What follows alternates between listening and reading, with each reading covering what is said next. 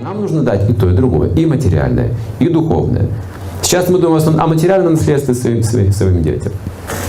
Но если мы не даем им сатвичного образования, отношений, даем только материальное наследство, отношений не даем, они будут делить это наследство. Враждуя друг друга, потому что отношений нет. Сначала мы должны знать смысл жизни, преемственность, для чего эти богатства, которые мы имеем, оставляем, как их применить правильно, как их использовать на благо. Все в этом мире дается нам для того, чтобы мы совершили жертву. Без жертвы счастье не достигается. Согласны, что счастье получаем мы только как дар и бесплатно. Счастье за деньги купить нельзя, в страсти счастья нет. Это денежно-вещевое счастье. Заработал, потом покупай, что хочешь. А все самые настоящие вещи только бесплатно. Это жертва, это любовь. Никаким другим путем не достигается счастья. Никак не заработаете ее при помощи денег. Не найдете. Так почему же мы своих детей ориентируем на зарабатывание не большей части? Потому что мы взрослые. А эти мечты ваши детские не пройдут, как только вот вы повзрослеете, вожделение пробудется, вы станете такими же, как все, вам придется думать, как ходить на работу. Нет, оставайтесь детьми, не надо становиться взрослыми. Как Питер Пен. Нет, я буду летать, я буду свободным. И вот если мы сможем контролировать вожделение, обучим этих детей, это будет настоящее образование, настоящий преемство, настоящая ценность.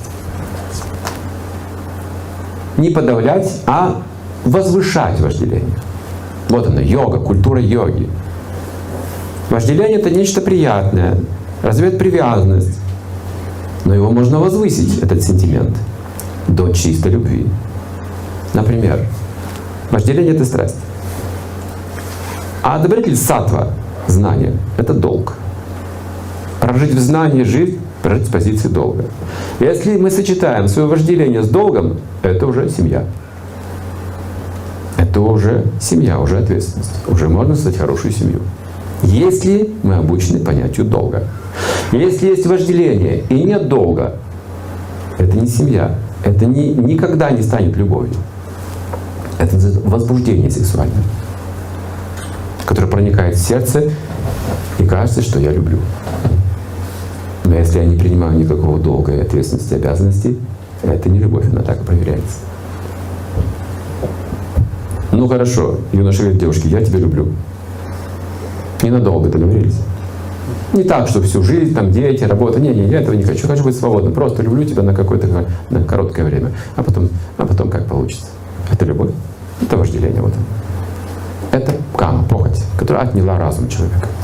Он говорит, я люблю, и поэтому я хочу семью, хочу хороших детей, хочу достичь вместе вот, вот, вот такого и такого, такого вот духовного развития и позаботиться и о том, и другом, и своим детям, и чтобы была преемственность, это уже основано на долге. А оно станет любовью. То есть любовь развивается с вожделения. Это природное качество вожделения, его нужно возвышать. Интересно, что когда у ребенка проявляется вожделение, например, он начинает писать стихи, он же не идет в публичный дом, он стихи начинает писать. Видите, как у нас сначала проявляется? Он сразу стремится к какому-то самовыражению, какой-то культуре. Вот это нужно поддерживать. Почему мы все с вами писали стихи в 14-15 лет? А сейчас почти никто не пишет. Мы так и не научились. Ничему. Мы все забыли. А чему же мы учились? И что мы сейчас умеем?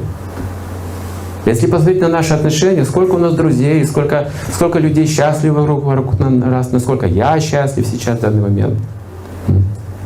Когда мы проводим большие публичные программы, я нередко спрашиваю у зала, там, где в основном только-только вновь пришедшие люди.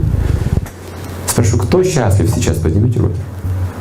Вы знаете, может быть, там 500 человек сидит, никто не поднимает руки. Ну, как правило, в зале сидят какая-нибудь парочка молодая, там они только что поженились, хотят пожениться. Им неудобно сказать, что они несчастливы, они поднимают руки, оба, два. Два, есть молодых дурака, влюбленных. Ну, они чувствуют так себе. Но интересно, что когда они смотрят на зал, и никто их не поднимет, они опускают руки, они не уверены в этом. Очень интересный момент. То есть никто сейчас не может утвердительно сказать, вот, вот, твердо, что я счастлив, все.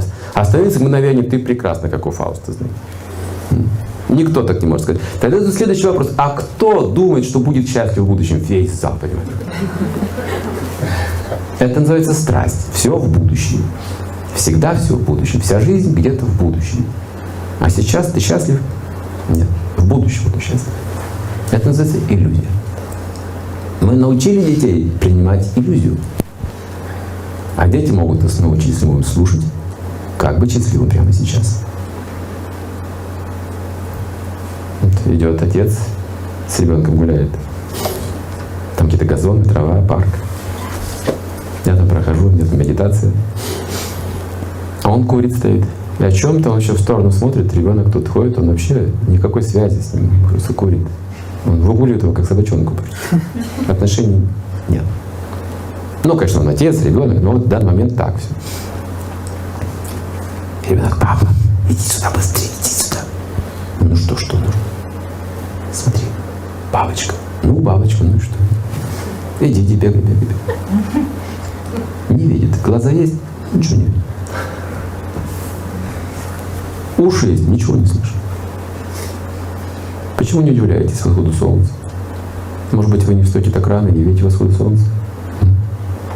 Нужно научиться жить полноценно. Потому что мы живем в удивительном мире. И дети именно об этом нам говорят. Они удивляются. А, ну он так родился, он просто ничего этого не видел. Правда же? Не-не, они каждый день удивляются, не устают. Нет, они не устают. Можете, можете, может быть, какой-то эксцесс с ребенком сегодня, но он выспался, и он встал, у него снова хорошее настроение, смотрите, побежал уже. Но он забыл все на свете, уже снова вас обнимает, и вы поражаетесь этому ребенку. Вы так любите его за это. Такой невинный. Я тебя так люблю, я тебя буду защищать вообще, потому что он как будто нет разума у него. Нет, он просто чист от вожделения. Когда вожделение пробуждается, страсть означает, что жадность возникает, чувство собственности возникает. В чем разница между мальчиком и девочкой и мужем и женой? Потому что, во-первых, нет чувства собственности, а во-вторых, есть чувство собственности. Это называется брак. Моя жена, мой муж. Куда смотришь? Туда смотреть не надо. Вы привыкли к таким отношениям? К такой любви собственнической? Отчасти это имеет смысл. Если, если человек имеет какие-то пороки, недостатки, склонности недозволительные, то брак, такая жена и такая чувство собственности мужа и жены, они могут защитить тебя от прелюбодеяния. Куда смотришь? Ты склонен смотреть куда-то? Нет, ты на меня смотри. Теперь. Только на меня смотри. Если у тебя вопросы, у меня спрашивай, никого другого. Все, вот. На, сосредоточься на мне. И в браке это требуется, быть сосредоточенным. Но если даже при всем том, что человек это слышал и не может следовать, он не обучен. И процесс может быть необратим, знаете, да? Человек разводится раз, два, три, там, не знаю, там всю жизнь может гулять. Он не может остановиться, он не знает, как это сделать. Нет такой науки у него. Не знает. Это что я могу поделать? Сейчас разбираются однополые браки. Очень горячий вопрос, потому что эта культура постепенно проникает всюду. И будут они или не будут, конечно же, от нас тоже зависит. Интерес к этому сильный людей. И кто-то выступает категорически против, кто-то вот еще как-то по-разному. И знаете, как это проникает? Сейчас расскажу. Пишут люди, которые относятся к этой категории. И говорят, вот вы нас не считаете за людей. Вы не хотите признать наше существование закон. А что нам делать? Вот посмотрите, я пытался с этим бороться. Это пробудилось во мне, я не знаю, откуда взялось. Никто меня этому не учил. Я это почувствовал сам. Я почувствовал любовь. И что только не делал. Я стеснялся, я боялся, я проклинал свою жизнь, я пытался покончить с самоубийством несколько раз. И ничего не помогает, я не знаю, что делать. Когда люди слышат, ах, так это любовь. А, вот в чем дело. Это другая форма вожделения, вот и все. Нет разницы, какая это форма, это просто то же самое вожделение. И то, и другое. Если хотите знать из священных писаний, очень строгие правила по поводу вожделения. Если Старый Завет говорит, прелюбодеяние забивается камнями, посмотрел на женщину с вожделением, уже совершил грех. А Иисус сказал, я вам еще строже заповедь дам. Если кто-то посмотрит на свою жену с вожделением, уже совершает прелюбодеяние. Вот это очень строгий момент. Это воспитывается с пятилетнего возраста. Как быть с этой энергией? Вот тут открываются новые просторы для нашей цивилизации. Разум настоящий. Разум — это основа, традиции, родители, учителя. Это незыблемый конфликта никакого быть не может между людьми. Только вожделение. Не потому, что Белый, Белый дом и Кремль существуют, есть вражда, а потому что есть вожделение, говорится. Это враг всепожирающий души. Энергию чистую души трансформирует во что-то ужасное. Трансформатор такой вожделение. Сейчас вот мы так строго говорим, но у нас могут быть вопросы, а что же с этим вожделением делать вообще? Это говорится в Бхагавадгите. Ты можешь его трансформировать при помощи специальной практики и развития разума. Вот это называется образование, воспитание. Специальная практика и развитие разума. Трансцендентное знание. Нематериальное знание. Чем отличается материя и дух? Только качественно. Я сейчас скажу качество смирения. Это к материи вообще приложимо? В таблице Менделеева есть такой элемент смирения? Почтение, терпение. Есть такое? Непривязанность ни к чему. Это качество души, это духовное качество. Соприкасаясь с материей эти качества, они трансформируются как бы, как бы интересно, что жизнь становится материальной. Жизнь по определению не материальна, она духовна. Но в соприкосновении кажется, что жизнь материального характера носится. Знаете, как окраска. Если Луна отражается в воде колышущейся, вы в воде увидите рваное отражение Луны она, Луна как вода будет в отражении выглядеть. Если Луна отражается в топленом масле, это будет такая дымка, такое пятно будет неопределенное света, туманное. Если отражается в полированном граните, вы увидите более ясное чертание Луны, но с текстуры гранита. В каждом случае будет накладываться текстура какого-то материала, который отражает Луну. Подобно этому жизнь входит в материальное сознание, материальные, материальные элементы и отражается там, согласно этим элементам по-разному. В теле собаки я думаю, что я собака, в теле человека я думаю, что я человек. А я не собака и не человек. Я духовное, я живое существо, джива. Ведь и собака живая, и человек тоже живой, джива, жизнь. Все живое.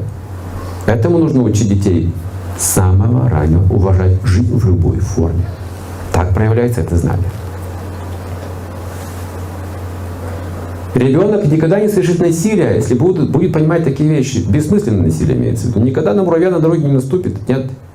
И червя не разрежет. Нет. Живое существо так не познается. Анатомируется тело, но живое существо познается через любовь, доверие раскрывается. Это совершенно иная, как бы гуманная сторона отношений. Или как гуманная педагогика, есть такой термин, известный уже. И все хотят этого. Это то, что мы все хотим получить в итоге. Вот такой взгляд на жизнь общества, не какого-то одного человека, если назвать его великим или, или каким-то необычным, а всем людям это должно быть присуще. Это вопрос образования. Не думайте, что это вопрос какой-то случайной удачи. У кого-то вот есть такое понимание, видение, родился таким. Это вопрос образования людей. Каждый может стать таким человеком, если будет научиться контролировать вожделение и будет получать трансцендентные знания. Две вещи. Просто контролировать вожделение невозможно. У нас нет таких сил, чтобы контролировать его. Это можно контролировать только более высоким уровнем знаний, сознания.